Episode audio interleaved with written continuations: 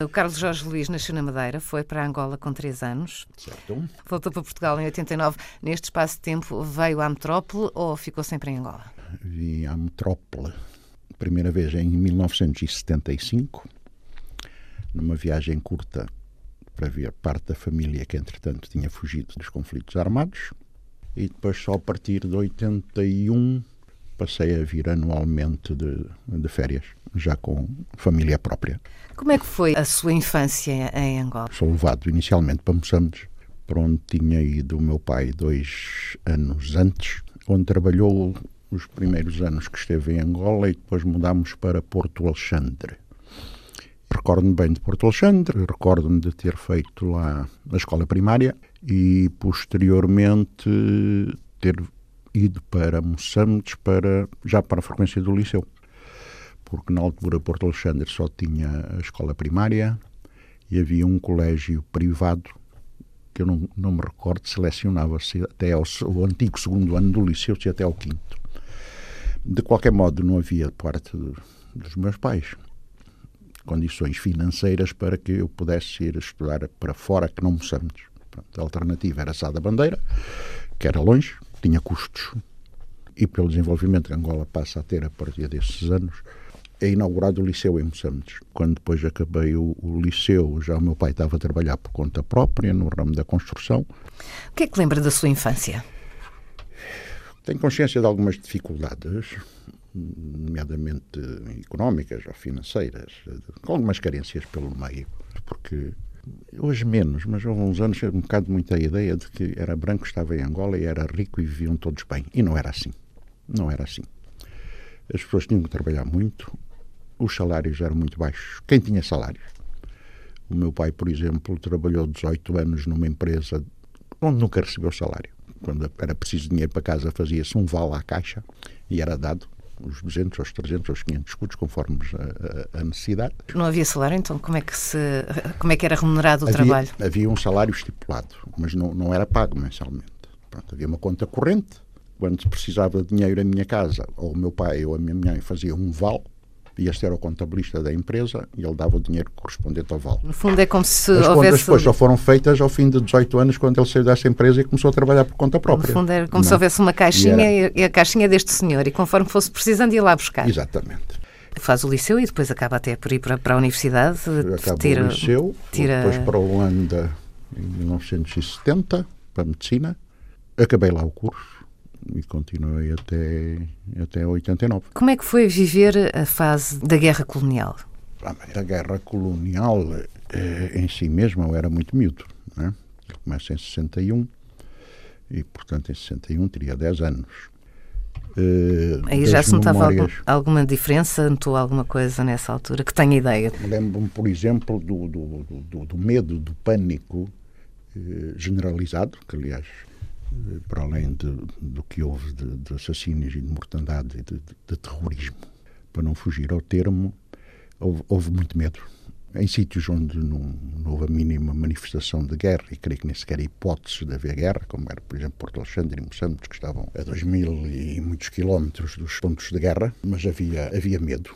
Acabou por haver alguma perseguição a indivíduos negros, sobretudo os de Luanda, que não eram muitos, mas que eram já tidos como os calcinhas e eventualmente potenciais terroristas.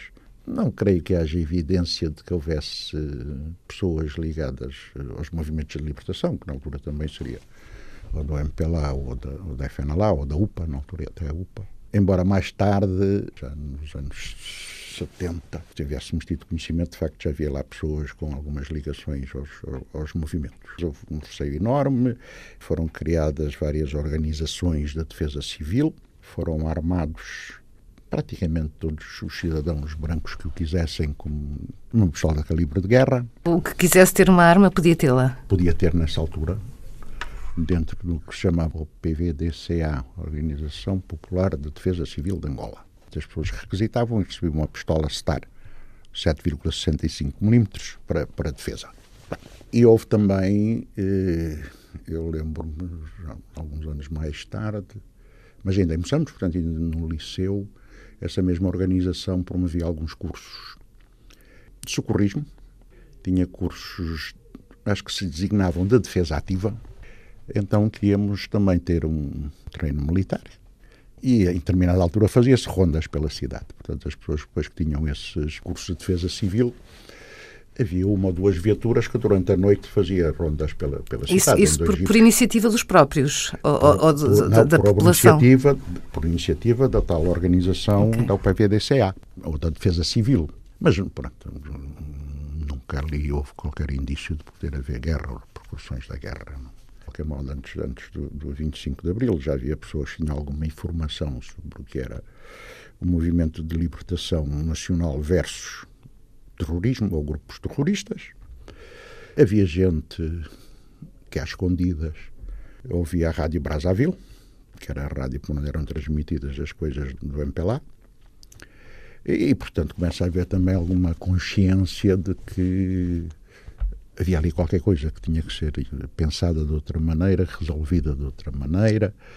E, e depois em Luanda, claro, com contactos com colegas mais politicamente informados, e, e, alguns já saber mais tarde que tinham já ligações estreitas, nomeadamente ao MPLA.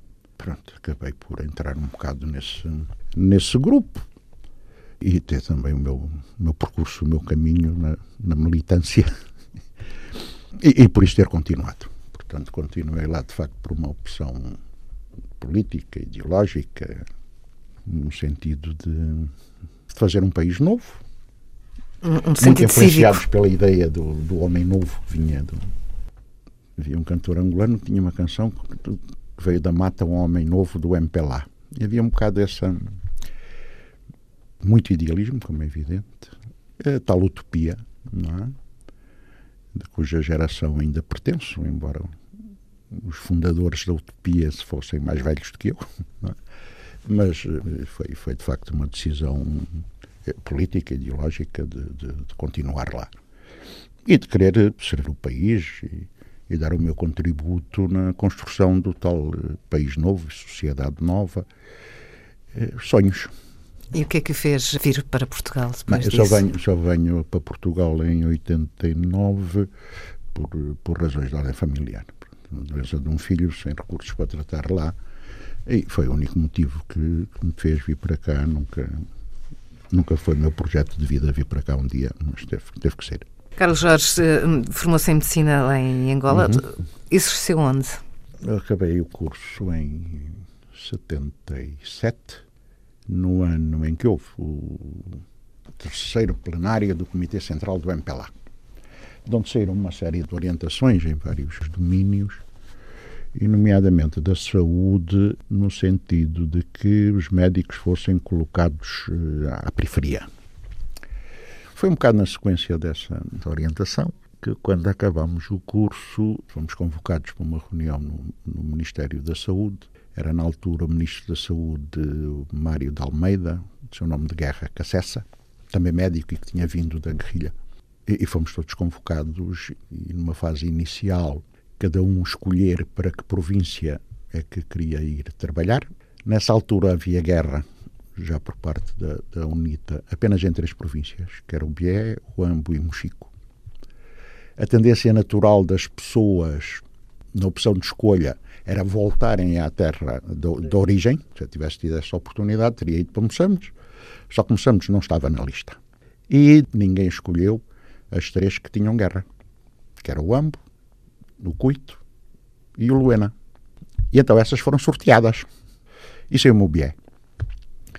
E havia uma indicação de que teríamos que estar nas, nas respectivas províncias, quando fomos sorteados, até 15 de agosto de 77.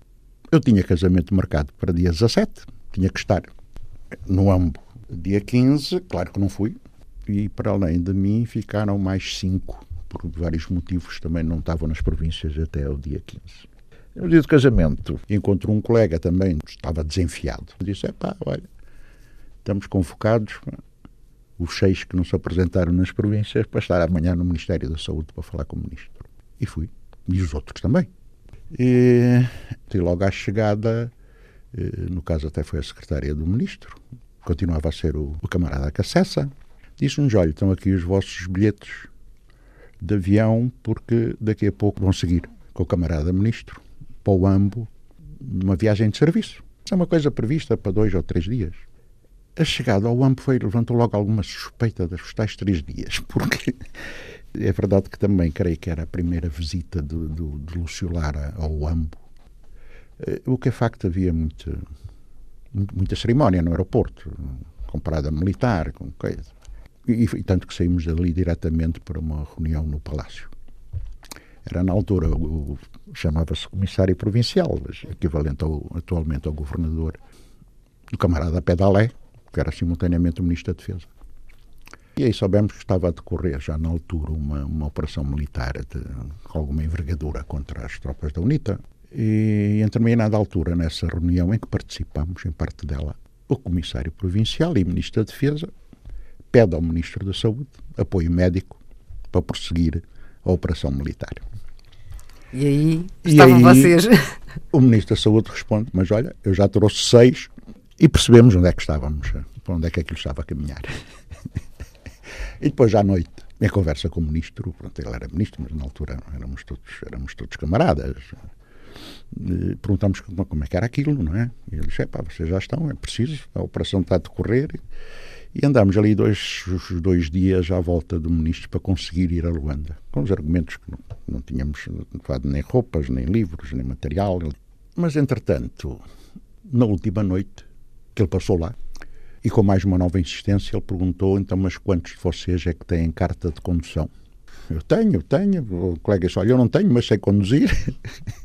então, os que têm carta estão com sorte porque vão amanhã para comigo para Luanda porque tem que colocar cá seis ambulâncias para apoio à mesma operação militar. E não tem quem as traga.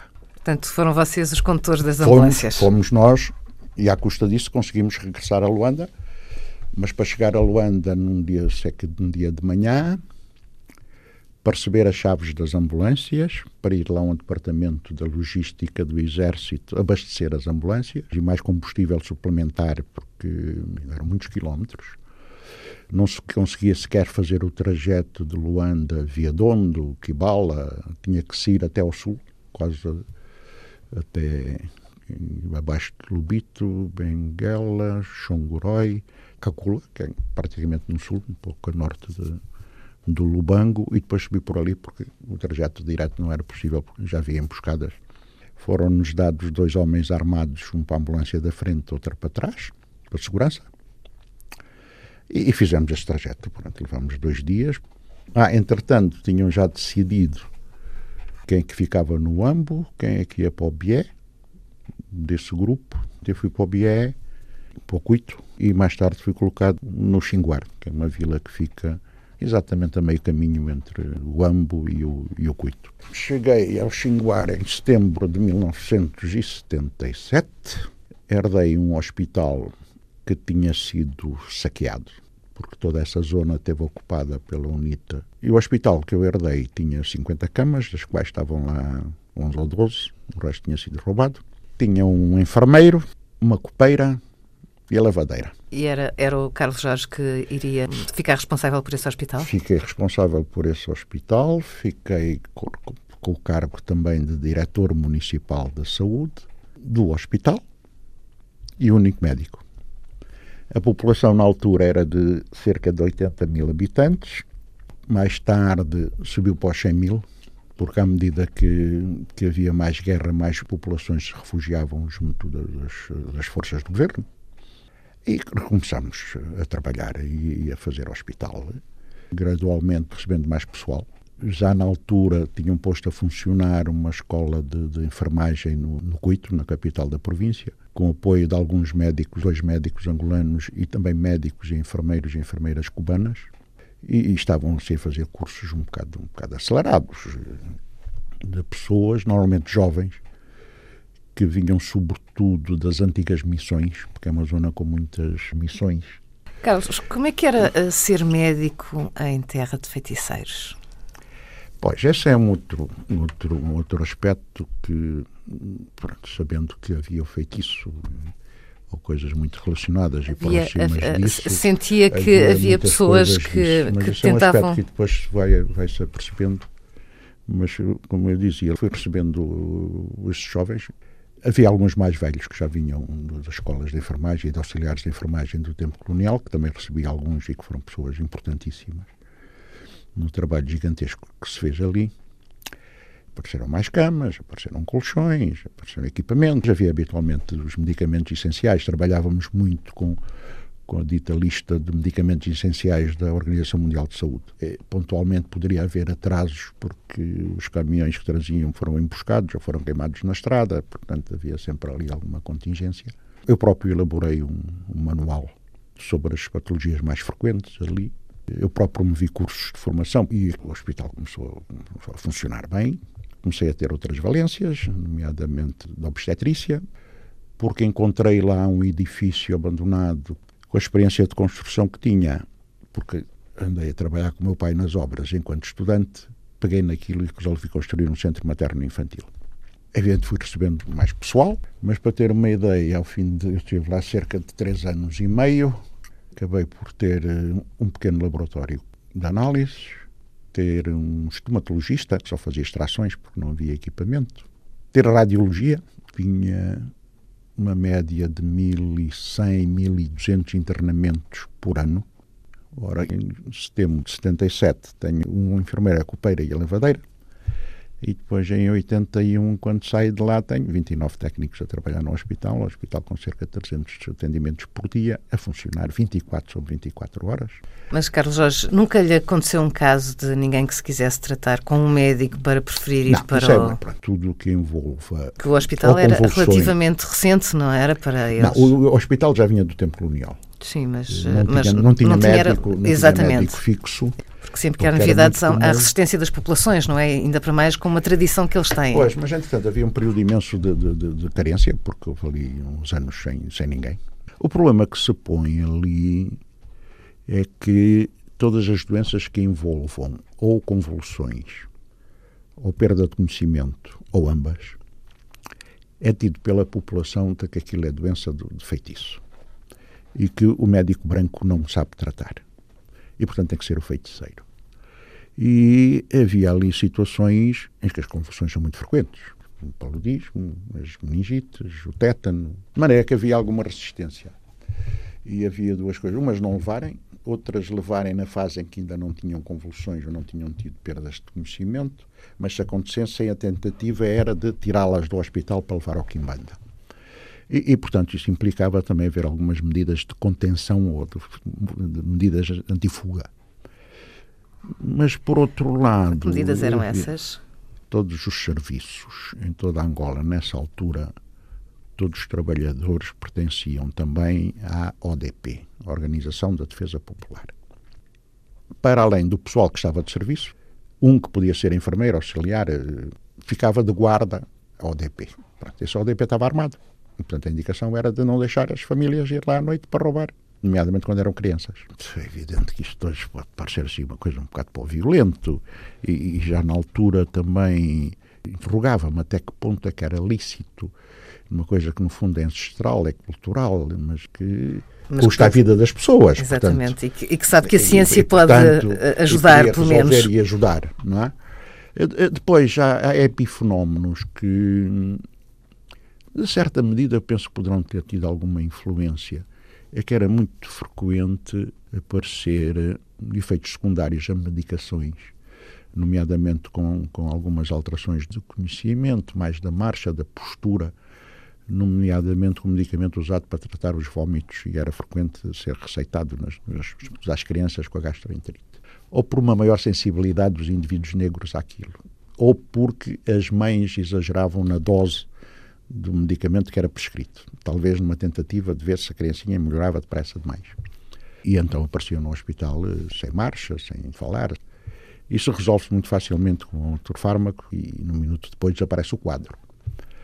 Eu não sei se chegou a ver alguma vez eh, sei lá, divulgação de que eu, enquanto médico e branco e médico da medicina e não de feitiço, não teria de facto esse, também esse, esse, esse, esse poder. poder, esse poder é? as crianças, era facto, branco, mas era quase, feito, também quase, tinha uma, quase, uma costela de feiticeiro. Quase, quase a morrer e, e, e passado dois minutos estavam a sair, a caminhar e a correr. Carlos Luís teve também, como disse, militância, Sim. teve ligações políticas.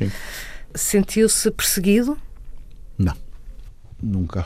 Eh, em determinada altura, eh, mesmo antes da independência, e, depois mais da, digamos, da, da, implantação mais alargada, mais abrangente do MPLA em Angola, e nomeadamente em, em Luanda, apesar de manter a nacionalidade portuguesa, eu e outros, em determinada altura foi dito que os camaradas estrangeiros eram estrangeiros, não podiam ser uh, militantes, mas podiam ser simpatizantes. Mesmo que tivessem vivido e crescido no país. Sim. Nós sentimos isso com, com muita mágoa, porque estávamos de facto dedicados à causa e ficámos um bocado magoados quando foi dito que não podíamos ser militantes, quando muito simpatizantes. Mas, mas pronto, continuamos no fundo da mesma atividade, mesmo esta história da, da ida para o interior, no caso concreto meu e dois outros colegas, um português e um são tomense. O português morreu poucos dias depois de ter chegado ao Ampo, numa emboscada promovida pela UNITA. O de São Tomé foi capturado pela UNITA e esteve no cativeiro na Jamba 10 ou 12 anos. Mas pronto, tínhamos a prerrogativa, enquanto cidadãos estrangeiros, nem sequer ir para o interior porque era para zonas de guerra.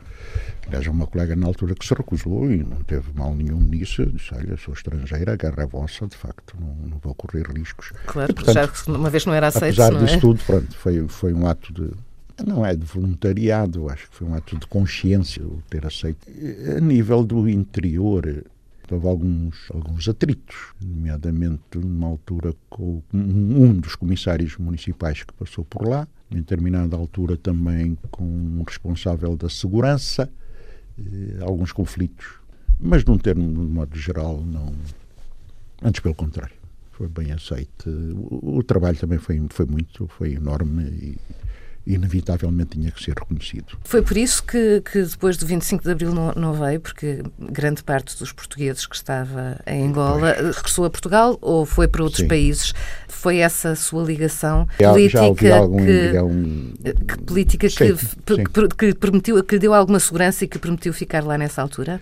Eh, foi alguma informação, foi alguma formação política e foi a vontade de, de, de ficar e contribuir para fazer um país novo. Era assim que se pensava. Acreditar. Acreditar. Foi, foi, foi basicamente por isso. E depois do 25 de Abril não teve problemas? Tive alguns problemas por situações eh, anacrónicas, eh, estúpidas, sem, sem, sem sentido nenhum, nem, nem sequer de motivação política.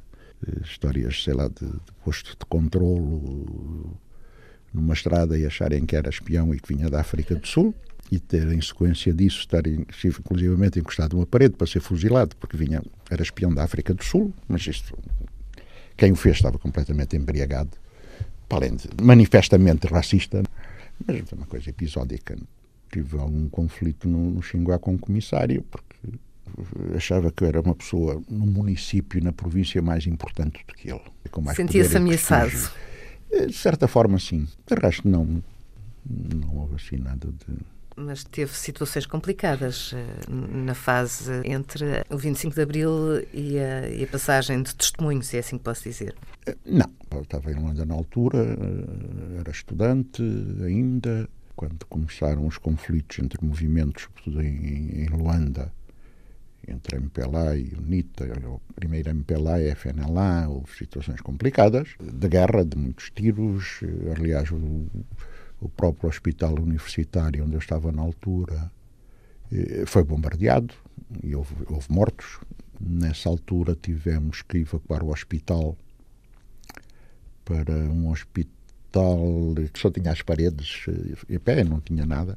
Na altura ainda, ainda o exército português lá tinha, tinha lá algumas forças e chegámos uh, a ir buscar doentes ao hospital bombardeado para pôr no novo onde simultaneamente era-se médico, montavam-se camas, mesas de cabeceira, porque aquilo não tinha rigorosamente nada, estava tudo em armazém. Mas conseguiu-se, nessa altura, transferir os doentes todos, alguns à noite, com proteção do, do exército português, até com blindados, alguns doentes até dentro dos blindados. Mas conseguimos, em, em 72 horas, pôr todos os doentes no novo hospital, devidamente identificados, a saber o que é que eles tinham. Foram 72 horas sem, sem dormir. Não fui só eu, fomos, fomos muitos. A guerra continuava e enquanto se procedia a isso, estava continuamente a chegar feridos por novos bombardeamentos, novos tiros. Enquanto médico, mais. foi alguma vez chamado para, eh, especificamente, para ir tra tratar uma determinada pessoa porque não poderia ir ao hospital por ser eh, de uma das fações? Não, não. É, como é evidente, o Xinguar, como eu já disse há bocado, era uma ilha do MPLA dentro do território da UNITA. E como curiosidade, eh, cheguei ao Xinguar um dia de manhã, oficialmente ainda não estava a trabalhar, mas eh, o primeiro, a primeira pessoa que atende no Xinguar é exatamente o elemento da UNITA que tinha sido capturado, tinha, tinha levado umas carícias. Desde que regressou a Portugal nos anos 80, voltou a Angola depois disso? Tenho voltado, não tanto quanto gostaria. De que é que tem mais saudades de Angola? Olha, das pessoas. É clássico da terra vermelha, da chuva, do cheiro da terra vermelha com a chuva, mas é sobretudo das pessoas. Do, do trabalho realizado. Não só nesses três anos e meio do Xinguar, mas é, é de facto um marco determinante da, da, da minha vida. Uh, eu lembro que, que a primeira vez que fui, depois de ter vindo à saída do avião, eh, eu fiquei parado no, no cimo da escada do avião. Não, não, me pergunto porquê, fiquei, fiquei ali, e aquele bafo do ar quente e fiquei ali estático. Até que alguém me bateu no ombro e disse: Mas o senhor não vai descer? Pois, pois, pois, está bem, está bem, tem razão, de facto, é para descer nesses três anos muitos amigos, muito, muito reconhecimento, que é uma coisa que é, que é, que é muito importante e que eu valorizo muito, é que aquelas pessoas são muito, são muito gratas. Eu, numa das vezes que fui a Angola, em 2010, fui ao Xinguar, a tal terra. E encontrei apenas duas pessoas do meu tempo. Um, o enfermeiro Henrique Cambuta, alcunha Carique, e a lavadeira do hospital. É, entre os três, não sei quem chorou mais. e, e apercebi-me. Uh, ah, pronto, a estima que eu sabia já que existia, não é? Uh, mas uh, esse, esse enfermeiro que já estava reformado, continuava voluntariamente a ir ao hospital todos os dias fazer as suas consultas. O pessoal, que era o diretor, que era depois os enfermeiros, todo o pessoal eram mais, muito mais jovens, não é? E, e à medida que eu ia falando com eles, nomeadamente com o diretor do hospital, quando eu disse quem eram, que eram os que tinham estado ali, ficou absolutamente quase que, fascinado. Pediu-me por tudo que se tivesse alguma documentação desse tempo que pudesse, que fizesse chegar. Ele não tinha informação nenhuma por tudo o que havia de registros. Claro que em suporte de papel no hospital tinha sido tudo roubado, saqueado. Era isso que eu ia perguntar, assim, usavam os seus manuais? De... Eh, desapareceu tudo. Pois. Desapareceu tudo. Ele disse que não tinha, não tinha nenhum documento, aliás, pedi-me autorização, isso eu concedia como primeiro médico a estar lá após a independência, quando tomou algumas notas. Depois, quando fomos eh, ao centro de materno-infantil, foi outra surpresa, porque eu estava convencido que esse meu centro materno-infantil tinha sido dinamitado. Porque a UNITA fez um ataque e ocupou transitoriamente essa vila, creio que em 1983 e as informações que me tinham chegado é que todos os edifícios públicos eles tinham, tinham dinamitado tinham deitado abaixo, incluindo o centro materno infantil. E, e quando cheguei lá, não, o centro materno infantil estava de pé, muito bem tratado. Já ia, na altura, com o diretor do hospital. Com a conversa que outros foram percebendo, já ia alguma comitiva atrás do, de mim e do diretor do hospital. E quando chega ao centro materno infantil e se diz que quem, quem eu era, e, e já diz o diretor, ele, ele é que construiu isto, ou como viu a construção disto, o rapaz ficou completamente desidrado, não é? E depois, quando eu entro e começo a dizer: Olha, isto no meu tempo foi deixado esta aqui como a sala dos, dos tratamentos da pediatria, aqui a sala das, das vacinas, ali era coisa, e o rapaz disse, oh, como é que é possível, ainda por cima lembra-se disto tudo, isto foi tão bem feito que ainda hoje funciona assim. As divisões são as mesmas, as funções dos, dos das salas são as mesmas, está exatamente igual. Tinha sido como, bem estruturado bem e bem planeado. Bem estruturado e bem planeado. Claro, aquilo já tinha algumas coisas mais, mais recentes, né? porque entretanto houve apoio de organizações internacionais, e, mesmo em termos de equipamento. Mas, mas fiquei, claro, fiquei felicíssimo por ver aquilo. E, e depois foi engrossando, foi engrossando a comitiva. É? foi, foi, muito, foi muito interessante.